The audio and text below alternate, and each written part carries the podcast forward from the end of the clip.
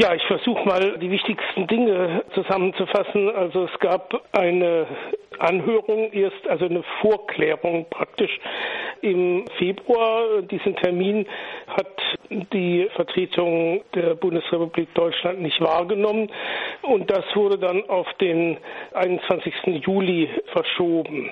Und da gab es nun relativ ausführlich nachzuvollziehen wiederum Schwierigkeiten, nämlich mit der Zustellung dieser Klage. Das wurde dann versucht über den Justizsenator in Berlin, weil der ist dafür formal zuständig, was die Bundesregierung angeht.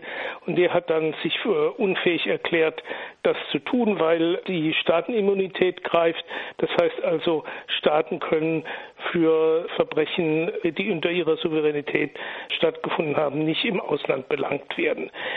Dagegen hat dann der Anwalt der Kläger geltend gemacht, dass das aber bei Verbrechen gegen die Menschheit und Völkermord und ähnliche Großverbrechen nicht gilt. Nun äh, sollte die Klage über diplomatische Kanäle, sprich über das State Department und das Auswärtige Amt nun doch zugestellt werden. Und äh, soweit ich das verstanden habe, dementsprechend hat dann die Richterin von vornherein diesen Termin, der noch kein richtiger Gerichtstermin ist, sondern eben nur die Erörterung von Verfahrensfragen betrifft, auf den Oktober verschoben. Das ist ungefähr das, was auf der Ebene der Klage passiert ist. Aber gleichzeitig würde ich mal sagen, sind zwei Dinge eigentlich zu beobachten. Einerseits gibt es also schon recht dramatische Entwicklungen in Namibia, wo eine zweite Landkonferenz nach der ersten 1991 vor der Tür steht und ziemlich lautstark Forderungen nach einer Landreform erhoben werden. Das hat unmittelbar mit den Folgen des Völkermords zu tun, weil der Völkermord schließt nicht nur ein, dass Leute umkommen, sondern auch ihre, die Lebensgrundlagen der Überlebenden vernichtet werden. Und dazu gehörte eine vollständige Enteignung des Landes, das jetzt in kommerziellen Farmen aufgeteilt ist. Und die sind weitgehend nach wie vor in weißer Hand und sie recht viele auch in der von deutschsprachigen. Das ist die eine Seite. Und die andere Geschichte ist, dass wir jetzt eigentlich in letzter Zeit auch im Zusammenhang mit der Auseinandersetzung um die Straßennamen im afrikanischen Viertel in Berlin immer beobachten müssen, dass es also verstärkt Stimmen gibt, die auf die eine oder andere Weise behaupten, den Völkermord hätte es nun gar nicht gegeben. Das ist natürlich immer, wenn Dinge thematisiert werden, klar, dass es dann unterschiedliche Positionen gibt, aber zu konstatieren ist das auch. Ich habe jetzt aber auch schon die Information, dass der Genozid zwar anerkannt wurde von deutscher Seite, aber die Entschädigung halt immer noch verweigert wird. Ja, also die Sache ist die, das habe ich jetzt gar nicht erwähnt, weil es um die Klage ging. Vor zwei Jahren, also etwas über zwei Jahren, hat das Auswärtige Amt durch seinen Sprecher auf der Bundespressekonferenz wissen lassen, dass es nunmehr von seiner Verweigerung, den Völkermord als Völkermord zu bezeichnen, abgeht und selbst auch dieses Geschehen so als Völkermord oder Genozid bezeichnet. Das äh, Signifikante aus meiner Sicht ist, dass es dazu niemals eine offizielle Aussage des Auswärtigen Amtes oder der Bundesregierung gegeben hat. Diskursiv hat es dann im folgenden Bundestagsdebatten zum Beispiel die entsprechende Angleichung auch bei der CDU-CSU gegeben, aber ist niemals ein Schriftstück oder irgendwas Offizielles in die Welt gekommen. Was passiert ist, ist, dass dann auf der Grundlage, dass man zunächst mal also die Bereitschaft erklärt hat, sich da sprachlich den Realitäten zu stellen, ein Verhandlungsprozess zwischen der namibischen und der deutschen Regierung in Gang gekommen ist, sind zwei Sonderbotschafter ernannt worden, es sind einige Verhandlungsrunden gelaufen. Das Problem ist aber auf dieser Ebene die Inklusivität. Und die großen Teile der Opfergruppen sehen sich durch die namibische Regierung nicht repräsentiert, sondern fordern eine eigenständige Vertretung in diesem Verhandlungsprozess. Das ist auch Gegenstand der Klage. Da geht es nicht allein um die Anerkennung des Unrechts und die Entschädigung, sondern auch aufgrund der Konventionen der UN und auch der Internationalen Arbeitsorganisation über indigene Minderheiten um das Recht, äh, eben an diesem Verhandlungsprozess beteiligt zu sein. Jetzt bemüht ja die Bundesregierung oder der Beauftragte von den Grünen in Berlin diese Staatenimmunität, wie du das vorhin schon erwähnt hattest. Aber wie läuft denn so eine Entschädigungsklage sonst ab? Also wie lief das bisher in der Geschichte ab? Können wir da vielleicht einen Vergleich bemühen mit erfolgreichen Entschädigungsklagen?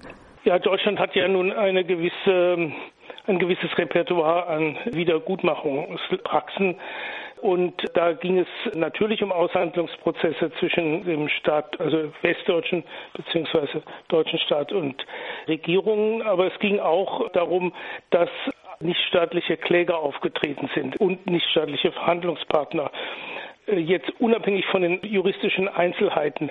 Die Jewish Claims Conference ist als solcher Partner aufgetreten in den 50er Jahren. Das war ist sicherlich die, der wichtigste, das wichtigste Beispiel.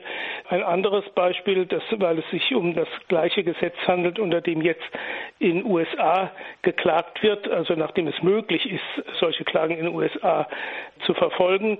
Die Zwangsarbeiterinnen aus dem Osten, da gab es in den 90er Jahren eine Klage und die ist dann außergerichtlich beigelegt worden, als die rot-grüne Regierung ins Amt gekommen war, wurde das dann gerade gezogen und dann wurde eine wirklich sehr bescheidene Entschädigung für diese Menschen erreicht.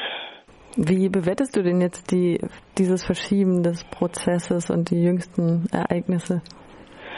Ja, ich denke, die Bundesregierung, das Auswärtige Amt, äh, versucht aufgrund juristischer Positionen, da kann ich nicht ganz so viel zu sagen, weil ich selbst kein Jurist bin, diesen Prozess zu verzögern, unter allen Umständen zu vermeiden, dass das Wort Wiedergutmachung oder Reparation offiziell eine Rolle spielt. Das aber andererseits ist für die namibischen Opfergruppen, aber auch für die namibische Regierung, das muss man durchaus im Auge behalten, inakzeptabel, während nämlich die Regierung in Namibia und die meisten Opfergruppen sich darüber streiten, dass die Opfergruppen Vertretung am Verhandlungstisch fordern, sind sie sich alle einig, dass Reparation unausweichlich ist. Wenn nämlich ein solches Unrecht anerkannt wird, dann kann es eigentlich ja nicht anders sein, als dass ein Anspruch auf Entschädigung besteht.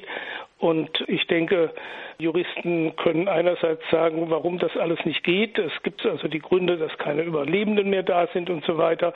Aber andererseits gibt es diesen Schaden und dann wäre ja auch vorstellbar, äh, dass man sich überlegt, wie kann das so konstruiert werden, dass diesem bestreitbaren moralischen Anspruch adäquat und das heißt auch für die Betroffenen in befriedigender und in befriedender Weise Rechnung getragen wird. Reinhard Kössler vom Arnold Bergstresser Institut war das. Wer sich für das Thema weiter interessiert, kann auch dein Buch lesen, das jetzt gerade erschienen ist, Völkermord und was dann. Magst du vielleicht noch zwei Sätze dazu sagen?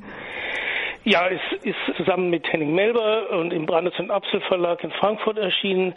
Wir haben uns da vor etwa einem Jahr, als auch eine solche revisionistische Welle gerade wieder durch die Medien schwappte, entschlossen, eine kurze Intervention zu machen, um einerseits diesen Verhandlungsprozess und die ganze Auseinandersetzung um den Völkermord aktuell darzustellen und dann eben auch die Argumente zusammenzuführen, die eben unterstreichen, was da passiert ist vor nunmehr 110 Jahren oder mehr und wie es zu bewerten ist.